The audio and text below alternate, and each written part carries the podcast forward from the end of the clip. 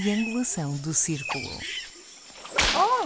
Eu começo a concordar que isto é assim, isto não há outra forma, é até nós tomarmos uma posição forte, ponto. Não vai haver, não vai parar. Não vai, não vai Mas parar. que posição forte, Daniel? Que posição forte é que queres tomar? Uma guerra, Ó oh, Miguel, o- Miguel, o, o- o que funciona contra nós, funciona contra ele.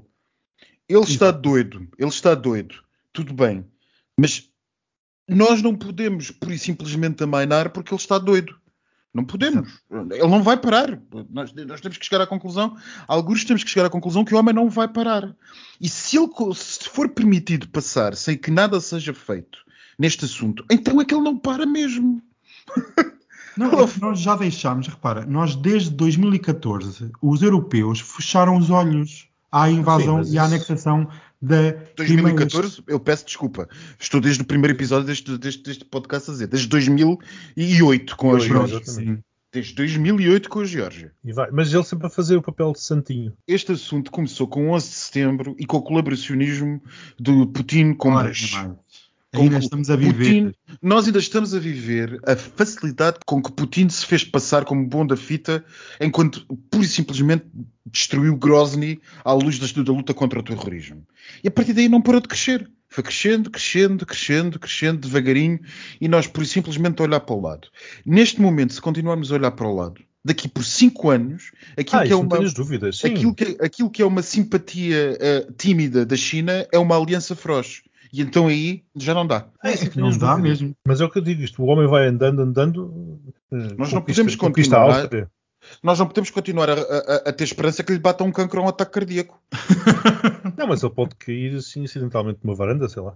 Hum, duvido que haja força eh, de espionagem suficiente para Não, derrubar. há- Daniel, não há nenhuma. Visto o líder das, das secretas, por amor de Deus. Pois, Ele tem, ele tem mais medo do que eu quando, quando a minha mãe diz que eu não trouxe um, um tupperware de casa. É verdade, é verdade. O homem, o homem tremia que nem varas verdes. Mas o impressionante isto é a narrativa. Ele, tá, ele consegue eh, invadir a Ucrânia para dizer que vai expulsar os, os neonazis. Quando é ele que financia todo e qualquer grupo extremista de extrema-direita. Quer dizer, é um bocadinho. Como é que isto. Como é, que- como é que as pessoas ainda olham para as atitudes de Putin e há países e há instituições e partidos que ainda E apoiam. partidos, e partidos. Pois, que ainda dão razão a dizer, ah, ele é mau, mas os outros também são. Não, este argumento É o deixou de famoso, ser- é o famoso whataboutism. Ah, quer dizer, isto é realmente, como toda a gente diz, e como muitos líderes disseram, o caso do presidente norte-americano, dizer isto não é uma luta apenas entre a Ucrânia e a Rússia, é entre realmente a democracia liberal e os direitos humanos e uma ditadura que não respeita ninguém a não ser os seus próprios interesses. Dizer, Não há certo é aqui que durante, desculpa. é, durante estes anos a Rússia mudou, mas o PCP não. Por isso é que sai aquele comunicado que está eh, a chocar uma quantidade de gente, eu só vejo pessoas a comentar aquilo, porque é realmente inqualificável. Vocês viram o tweet do antigo deputado do PSP, do Manuel Tiago, a insultar a Ana Gomes? Sim, Sim, sim. Sim. Vergonhoso. Olá, olá, muito bem-vindos ao 95 episódio da vossa triangulação do círculo. Continuamos de volta da Ucrânia. Não há maneira de dar a volta a isto. Eu sou o Max Spencer Donner, estou em Faro. Eu sou Daniel Rocha e estou na linda cidade de Aveiro. Uau. Hum.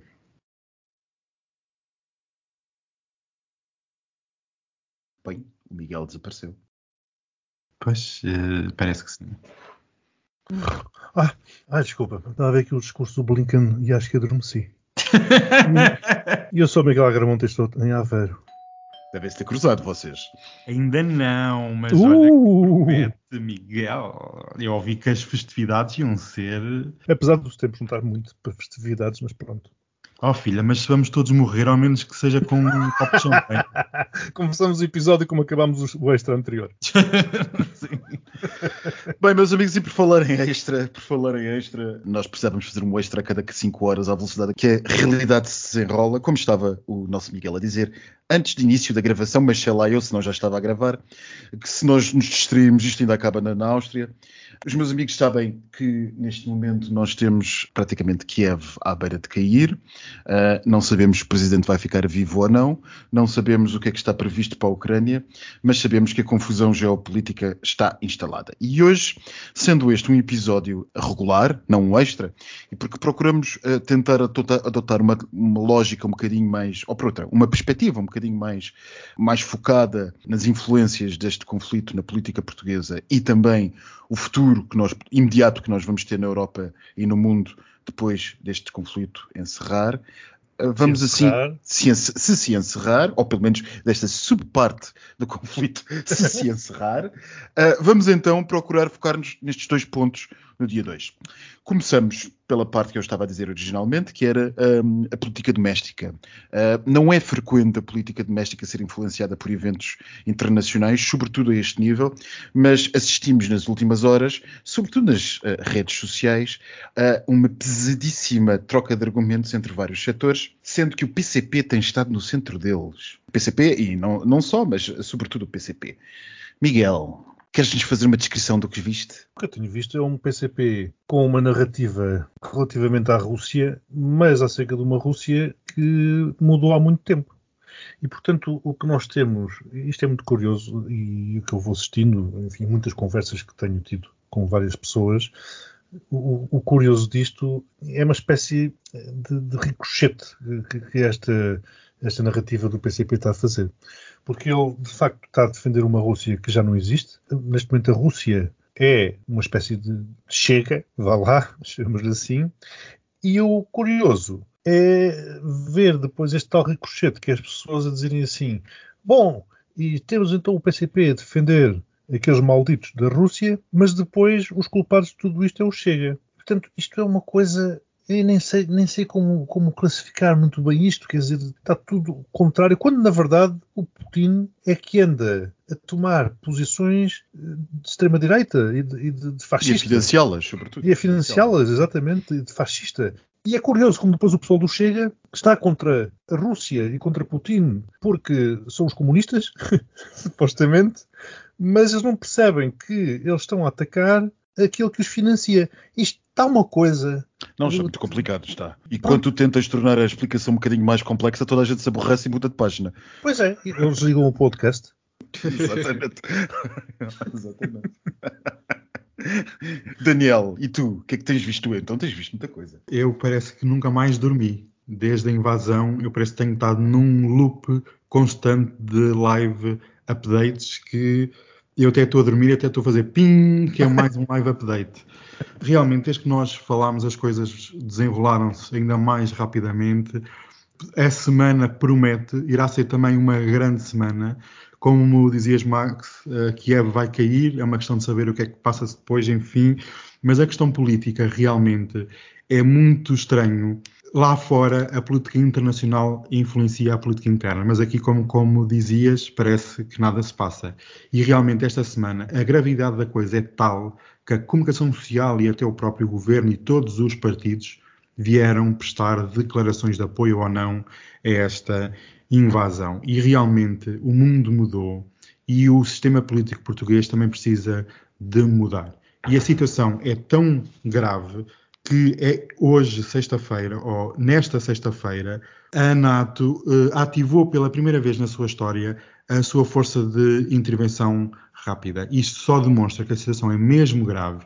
E quando temos também o, o ainda Primeiro-Ministro António Costa a dizer que e vai ser Primeiro-Ministro vai ser enviada uma companhia de infantaria no âmbito da NATO para a Roménia, isto só demonstra que a situação realmente nós vamos sofrer. E também quando esta semana, penso que foi na quinta ou na sexta-feira, o líder da ainda do partido da oposição, ainda líder, porque também está de saída, a dizer que vamos ter que aguentar porque vamos ter que fazer sacrifícios, é realmente, quando esta gente vem a público dizer isto é porque a situação internamente é gravíssima e nós não estamos a perceber o impacto real que isto irá ter nos, nos próximos tempos, dias, semanas e anos. E somos nós o país da NATO mais distante da Rússia. Mais distante, mas isso não quer dizer que possamos ficar eh, imunes. Não, não, não, não isso é mesmo que eu estou a dizer. Somos nós o país mais distante, e, mas ainda assim sentimos os efeitos disto, não é? Exatamente. E ainda nessa linha do PCP e de tudo aquilo que nós vimos,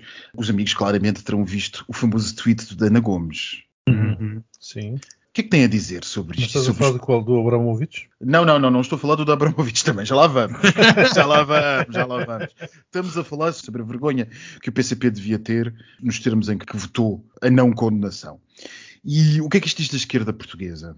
Afinal de contas, ainda há gente razoável, nem por isso, mesmo, mais- mesmo na esquerda, mais à esquerda, O que é que está mais à esquerda? É o PCP ou o Bloco de Esquerda? É o PCP, eu acho. Depende da perspectiva, mas eh, há quem diga que será o PCP.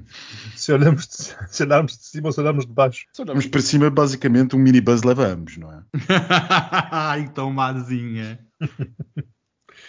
O Daniel há bocado estava a comentar uma coisa interessante acerca do comitê, que tinha um, um certo, um certo divórcio da realidade do Comitê Central do PCP. Acho que são bolhas, como dizia o outro, acho que são bolhas, burbujas de amor.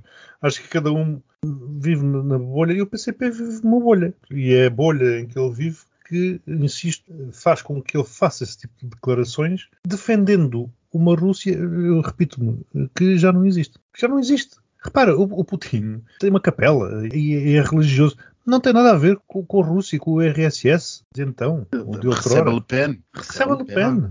Ele, ele, ele arvora-se no defensor dos, dos valores, da família, das tradições. Ora, isto não tem nada a ver com valores que eram praticados e defendidos eh, no tempo, sei lá, olha, do, Gorba- do Gorbachev, por exemplo, não muito mais atrás. Não tem E eu, nada sinceramente, não sei como é que o António Costa aguentou esta gente. ah, isso é outro, é outro aspecto engraçado, que é o António Costa também acabou por ter sorte, uma vez mais, neste momento, porque a, gerin- a geringonça eh, autodesmantelou-se momentos antes desta tragédia. A- Até nisso. Não Até é? nisso, até nisso foi uma sorte verdadeiramente incrível. Porque senão seria um bocado vergonhoso, digo eu. Apesar de que isto lá para fora depois ninguém liga nenhuma a isto, não é? Mas pelo menos para mim seria vergonhoso ter um governo apoiado por um partido que faz declarações destas, que sai em defesa da, da Rússia. Bom, e já para não falar do Bloco de Esquerda, que, como é sabido desde o início, aliás, esse era um dos pontos que quem atacava a geringonça muitas vezes apresentava, que era o Bloco de Esquerda eh, defender a saída de Portugal da NATO, por exemplo. Ah, sim. Nunca mais falaram no assunto. Mas ainda há muita gente que diz que, que devíamos fazer. Meu Deus! Só de pensar nisto neste momento. Bem, e Daniel, por falar em NATO, queres rever a tua posição quanto ao futuro da NATO ou ainda não? Amigos, é assim. Que não existe, parece Toma o teu existir. tempo, toma o teu tempo. Toma o teu tempo. Toma o teu Toma tempo, que balanço. entretanto- toma balanço que entretanto Putin chega a Viena. Ai, sim, olha, hum, eu ainda me encontro lá com ele. Já que é para vender, olha, já que vamos todos morrer, ao menos vão-me vender para o outro lado. Mas em relação à NATO, eh, a, a NATO aqui tem estado numa posição difícil, porque, primeiro, não quer eh, exacerbar o conflito, quer manter tudo nas calmas, e vimos com a resposta que, que teve assim que houve a, in- a invasão, noutra situação tinha sido muito mais agressiva.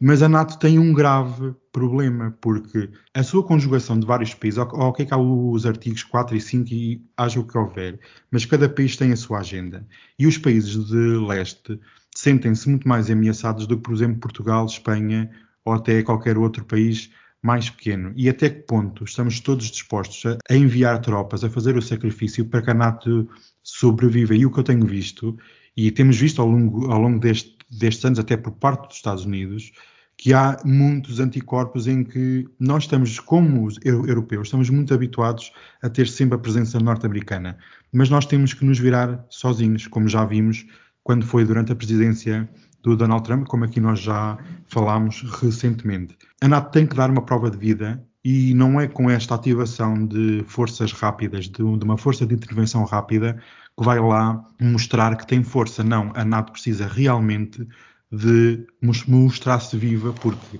não parece, amigos, vamos, vamos lá ser sinceros. Alguém acha que a organização do Tratado do, Atlântico Norte conseguirá vencer uma guerra com a Rússia, havendo tantas divisões internamente da organização, porque nós temos até países que querem expandir a NATO, outros que não, países que querem aumentar Isso, o isso é orçamento, outra coisa. outros Isso é outra coisa. mas isso tudo faz parte de- da, Sim, da estratégia da própria org- organização. Uma coisa é a União Europeia ser puxada a várias cordas, outra coisa é uma organização militar estar tão dividida sobre Não, que não. apoio e sobre que resposta deve dar a invasões de países terceiros. Não, aí eu, eu permito discordar contigo, aliás já discordei hoje, hoje à tarde, vou discordar, vou discordar à força toda. Primeiro, a questão da batalha, entre aspas, entre a NATO, quem sai vencedor entre a NATO e a, e a Rússia, eu acho que é um empate. Mas é um empate em que morremos todos, portanto. Aí, não, há, não há volta a dar. Quer dizer, se isto entra... Mas resolvemos alguns problemas, o aquecimento com ah, voltas. Logo. Sim, sim, isso resolve-se, aliás, entre esse e, e, muitos outros. Olha, a Covid também é outra que vai logo. Também. O preço do combustível, do combustível baixa. Também, claro. a inflação desaparece. Inflação, exatamente. São uma quantidade de problemas logo, logo de uma vez. E ficamos todos com menos rugas também. Portanto, quanto a essa questão, está resolvida.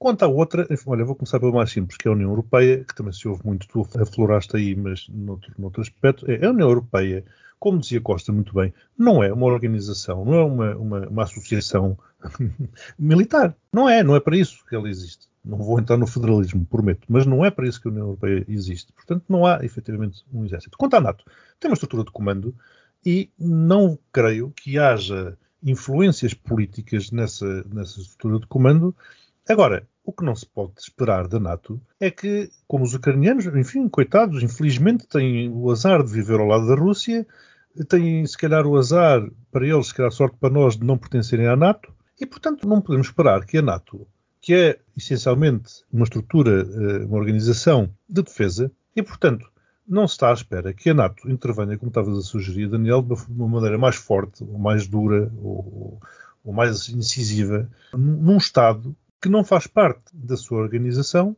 que foi atacado, mas não pertence, não pertence à NATO. Portanto, a NATO está supostamente a criar uma barreira defensiva ao longo da Ucrânia, e é uma barreira bastante longa, na expectativa de a loucura do Putin ser tal que ele realmente não pare por ali e os tanques continuem a alta velocidade e entrem, sei lá eu, pela Polónia. Bem, tu já estás a saltar para, o nosso tema, para a nossa subtema seguinte, não é?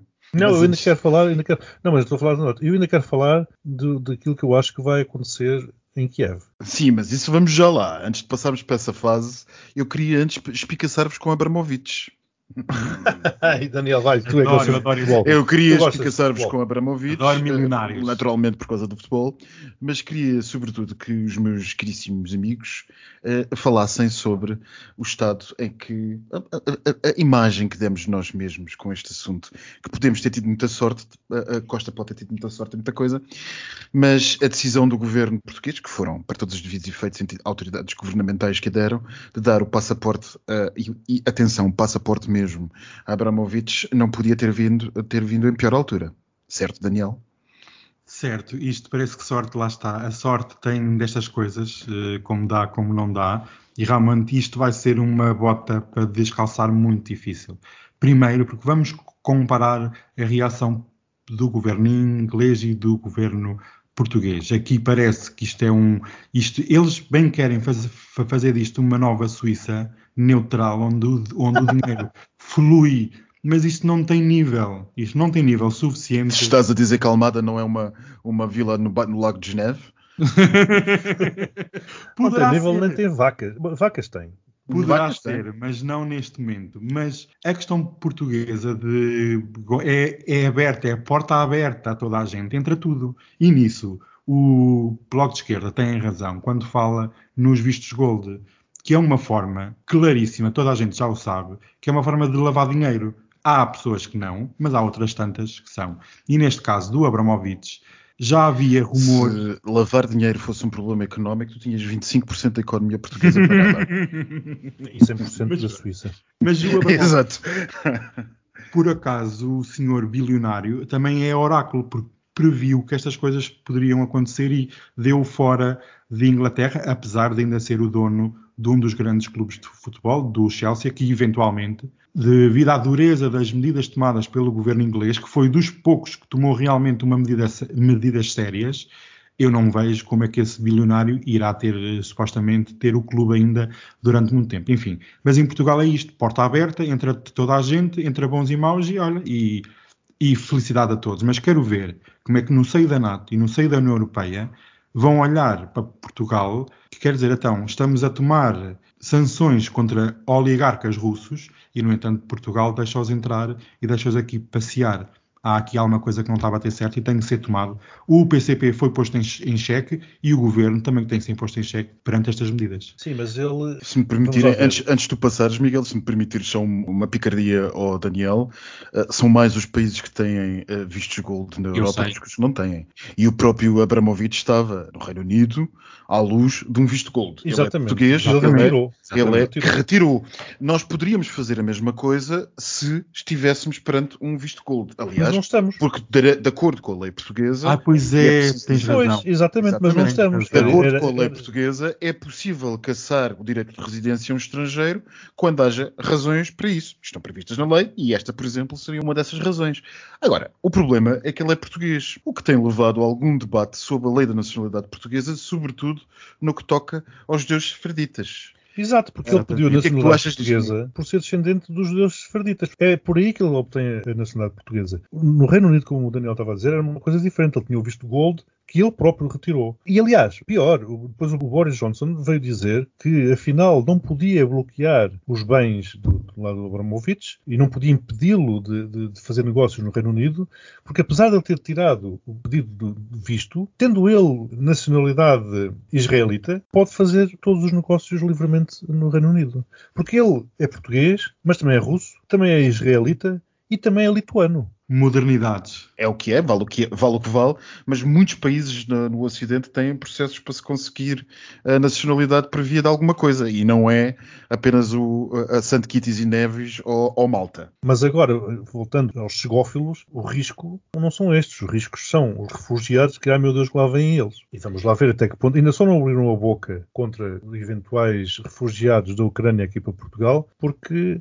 cai mal. Cai muito mal neste momento, não é? Neste momento. Porque, sobretudo, não há como fazer a narrativa do uh, islâmico perigoso. Os ucranianos são uma comunidade instalada no país, as maiores comunidades instaladas no país, e o português médio, o comum português médio, até aquele que vota no Chega, sabe que os ucranianos nunca foram qualquer perigo na sociedade portuguesa, antes pelo contrário. Portanto, ah, mas... é, é um assunto um bocadinho mais difícil de gerir para o Chega. Mas não esquecer que realmente uma das associações que dava, como dizer, valor a Putin era ele estar a combater o islamismo. Claro, exatamente, exatamente, exatamente. Aliás, isso tem sido uma, uma das coisas muito evocadas em N, passo o plural incorreto de fórum, em fóruns pela internet fora. Exatamente. Uh, a internet fora, a internet neonazi fora, recorrentemente fala do combate ao islamismo radical feito por Putin. E que depois usa a narrativa de estar a combater os neonazis na Ucrânia para invadir o país e desmilitarizar o país. Portanto, isto quando começamos a navegar nestas, nestas narrativas, isto é uma coisa. Não, mas a, a, tónica, que, a tónica que o Daniel estava, estava a tocar, uh, sem prejuízo de ser algo cheguiana ou chegófila na maneira Ai, coitadinho, Daniel, eu gosto coitadinho. Mas o Daniel é assim, ele tanto depressa vai, ele tanto depressa vai a um bloco de esquerda como vai a um chega. E é, isto, é, é esta a função dele no nosso podcast. Ele tem este. Vai com tudo. Este, este naipe, este naipe. o Daniel estava a colocar isto uh, numa maneira um bocadinho chegófila, mas a verdade é que o assunto em causa, esta divisão do mundo, coloca Portugal perante a necessidade de ter que se definir muito mais. Oh, é, é, é, Portugal de definição é tal e qual. Rimam até. e, em tudo, em tudo. De, em tudo. E, o que Desde objetivamente, também. O que objetivamente, obje, exatamente, o que objetivamente vai, e é isso que eu ia dizer, contra a nossa técnica milenar tentar navegar as gotas da chuva, cada vez que passo em, o indecoroso ao nosso auditório, há merda no mundo. Certo? Muito sempre foi assim, sempre foi assim. Sempre foi assim. Vamos ficar aqui quietinhos, paradinhos, pode ser que ninguém dê por nós, e quando isto passar, olha, cá estaremos. Mas não chega.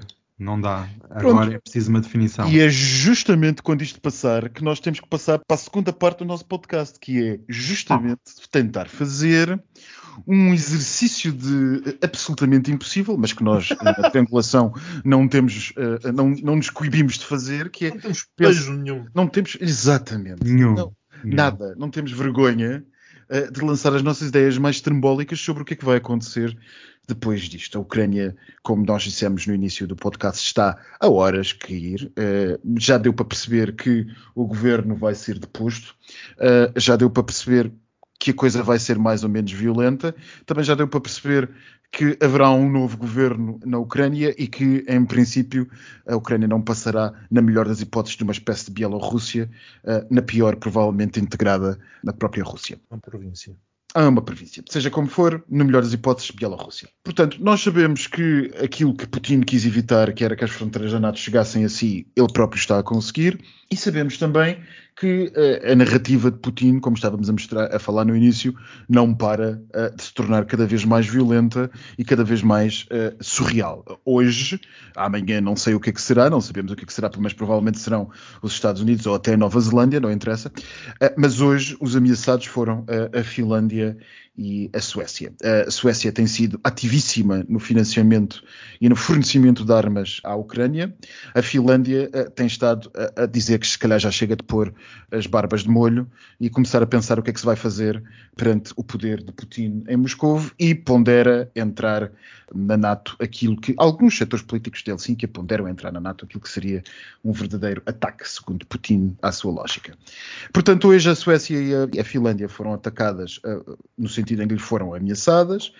Nós sabemos que isto, pelos próximos tempos, na Europa vai apertar. O que é que vocês acham que é a próxima parte? Moldávia, Bósnia, o que é que vai acontecer por aqui? Qual vai ser a lógica de Putin de hora em diante? Nós temos um louco varrido com o dedo no botão. Portanto, isso é uma coisa que nós temos que ter sempre presente. Não ponemos de parte ele, se vir que está a, perder a guerra, neste momento já, é assim que já podemos pôr a coisa, não me choca absolutamente nada a ideia dele lançar um ataque nuclear contra um alvo qualquer que lhe pareça. Por exemplo, agora na questão da Ucrânia, imaginemos que aquilo lhe estava a correr muito mal, que não está. Mas imaginemos que estaria a correr muito mal. Mas também não lhe está a correr muito bem. Não, mas vê, aparentemente ele só usou metade das tropas estacionadas.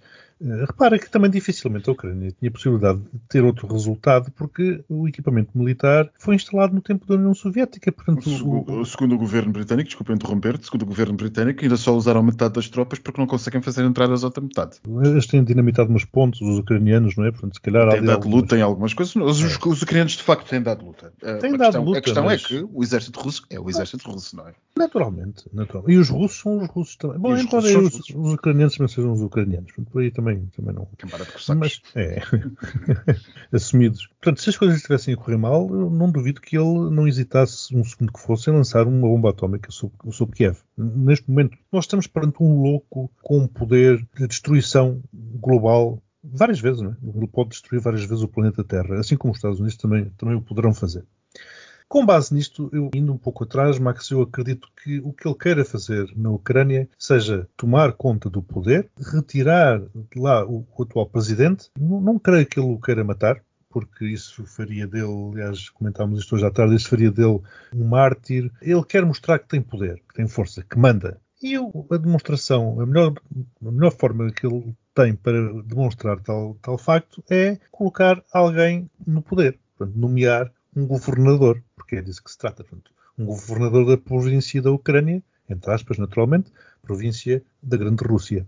Acredito que seja esse o objetivo de Putin. Quanto ao facto de ele estar a encostar a Rússia às fronteiras eh, da NATO, também quando foi, enfim, quando era a Guerra Fria, eh, nós tínhamos eh, a NATO encostada às fronteiras dos países do Pacto de Varsóvia. E isto continuou assim e manteve-se assim durante muitos não, anos. Eu apenas, eu apenas o disse porque era o argumento que ele usou, não é? Claro, claro. Não, mas eh, isto para, para, para, Não havia zonas tampão, efetivamente, que era aquilo que se considerava a Finlândia, a Ucrânia, eh, que poderia ser uma zona de tampão. Portanto, não existiam. A NATO encostava aos países do Pacto e foi assim que se manteve o equilíbrio. Agora, se calhar, os grandes líderes do RSS tinham mais juízo do que Putin. Se calhar tinham menos tinham mais coisas a perder, tinham mais. Não sei dizer. Eu acho que o Putin entrou numa onda vale tudo, não tem nada a perder, se calhar já está farto de viver. Por acaso, a ideia de pensarmos Putin com um problema depressivo ou algo assim poderá, hum, é uma boa hum, tese de mestrado. Mas, mas serão que aquele não passa com Prozac? Não, não, não, se calhar é por isso que serve a maquineta. Se calhar é por isso que serve a maquineta que ainda hoje a vi de novo, é verdade. É, é ah, e ela foi vista?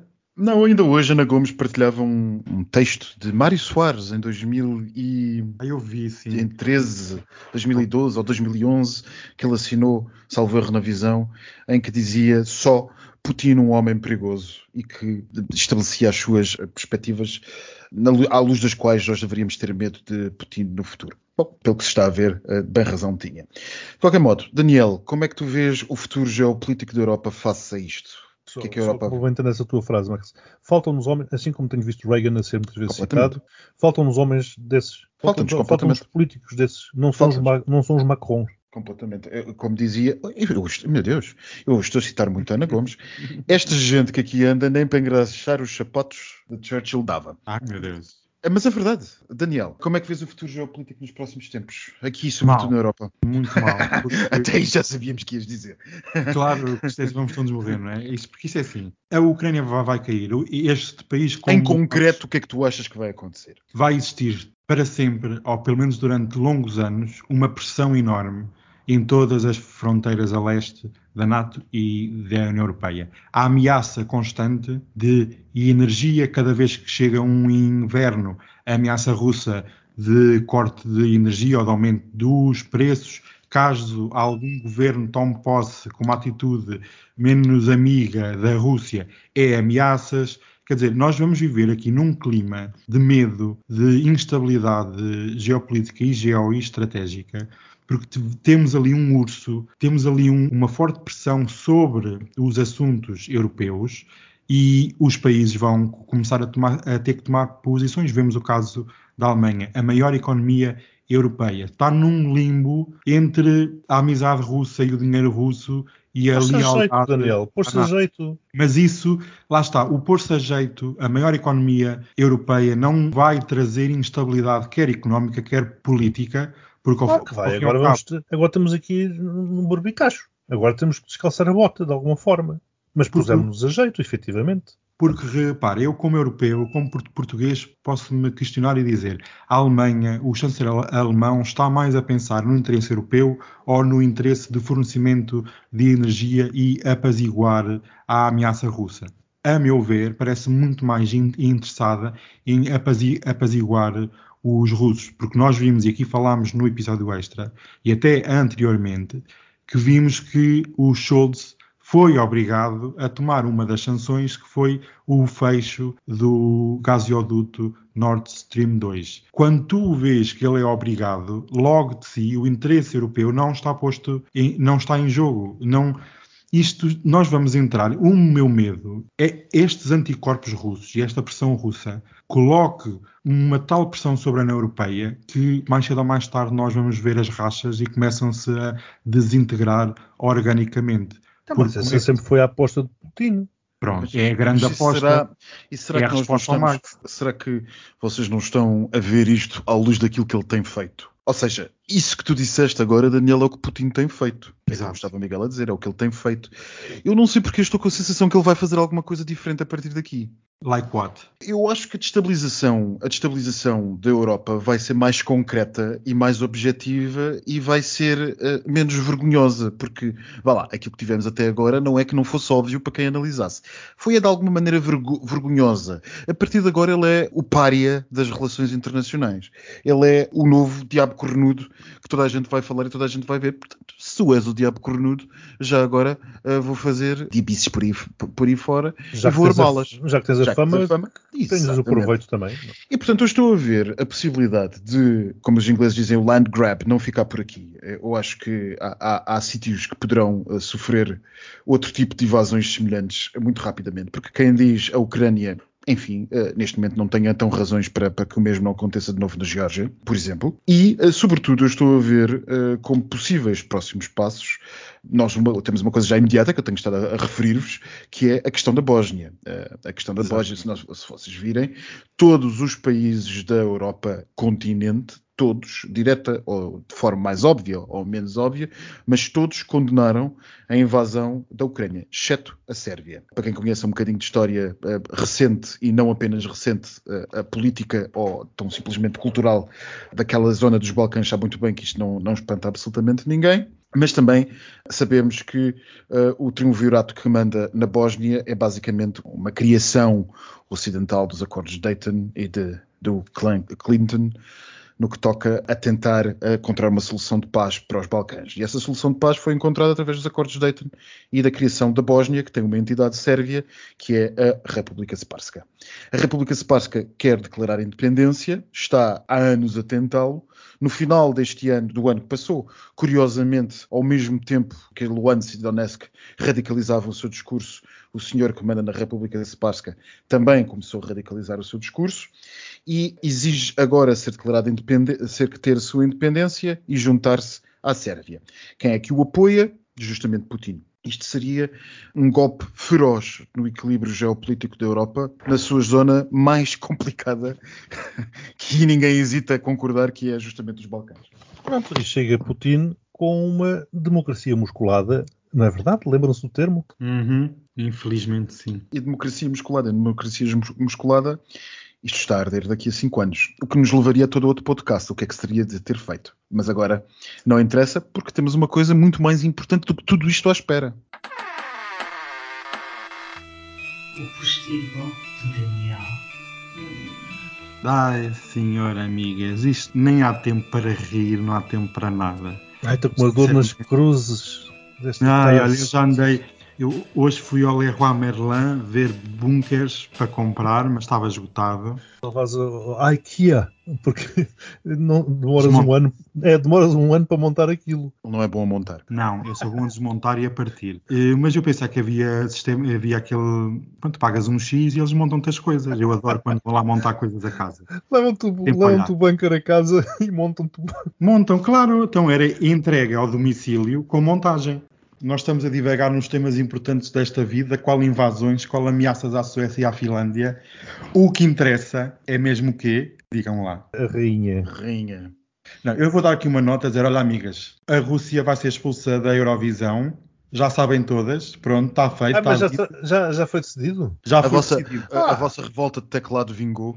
Bingo! Eu escrevi cartas para toda a gente e, por, por acaso, incentivei outras pessoas a fazer o mesmo. Parece que direitos humanos não, mas Eurovisão não mexam com isso. Não, e futebol também não, porque também já querem tirar o, o final, a final lá de não sei de quê. De Já tiraram, amiga, São já Petersburgo. tiraram. Ah, já tiraram? Já Pronto. reservei bilhetes para Paris. É em Paris. Em Paris. É, porque aquilo Grindr, tu, nessas finais das Champions, ui, filha, até derrete o telemóvel. Bem, vamos falar não de Eurovisão, mas de imobiliário. Não é de política monetária. Não, não, não estejam já a pensar que eu fiquei também maluco e vou começar a disparar aqui. Vou falar, olha, nós temos uma queridíssima amiga deste podcast. Nós falamos muito dela, que é a nossa Britney. Ai, voltou. Voltou, ela, ela sempre esteve aqui. Ela, desde que Ela- voltou, ainda não desapareceu. ainda não nos- graças a Deus.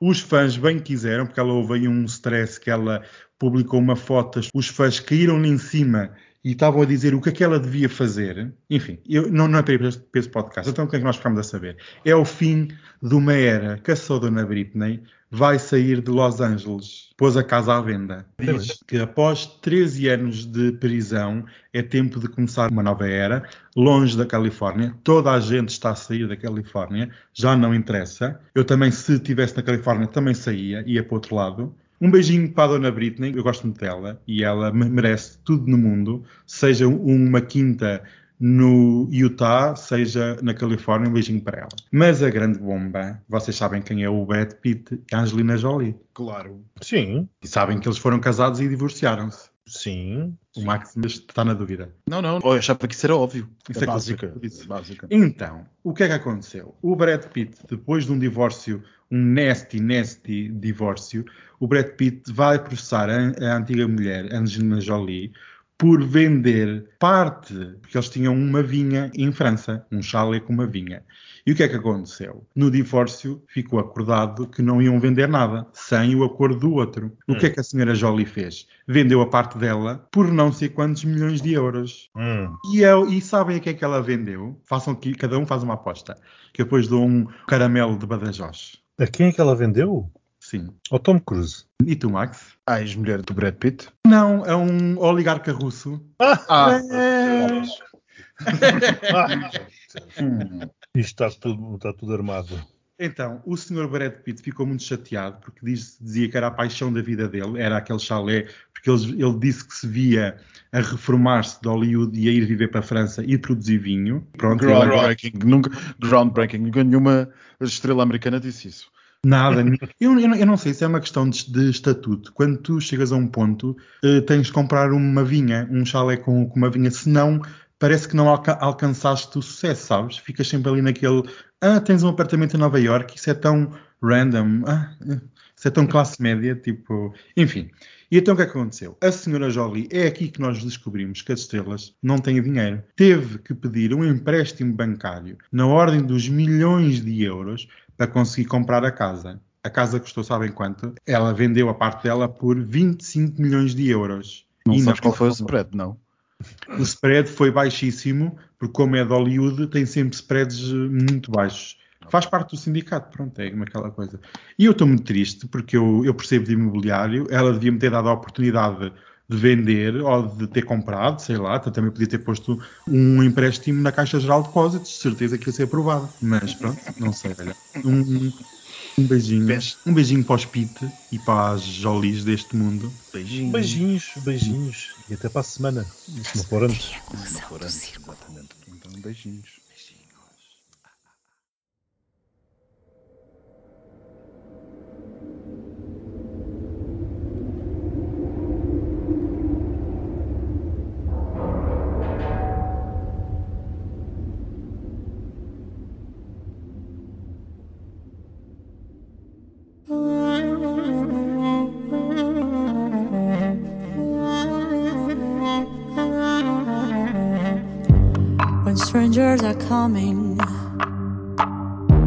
They come to your house.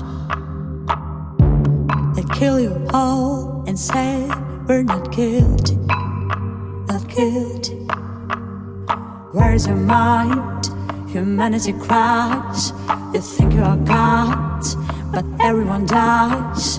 Don't swallow my soul, our souls.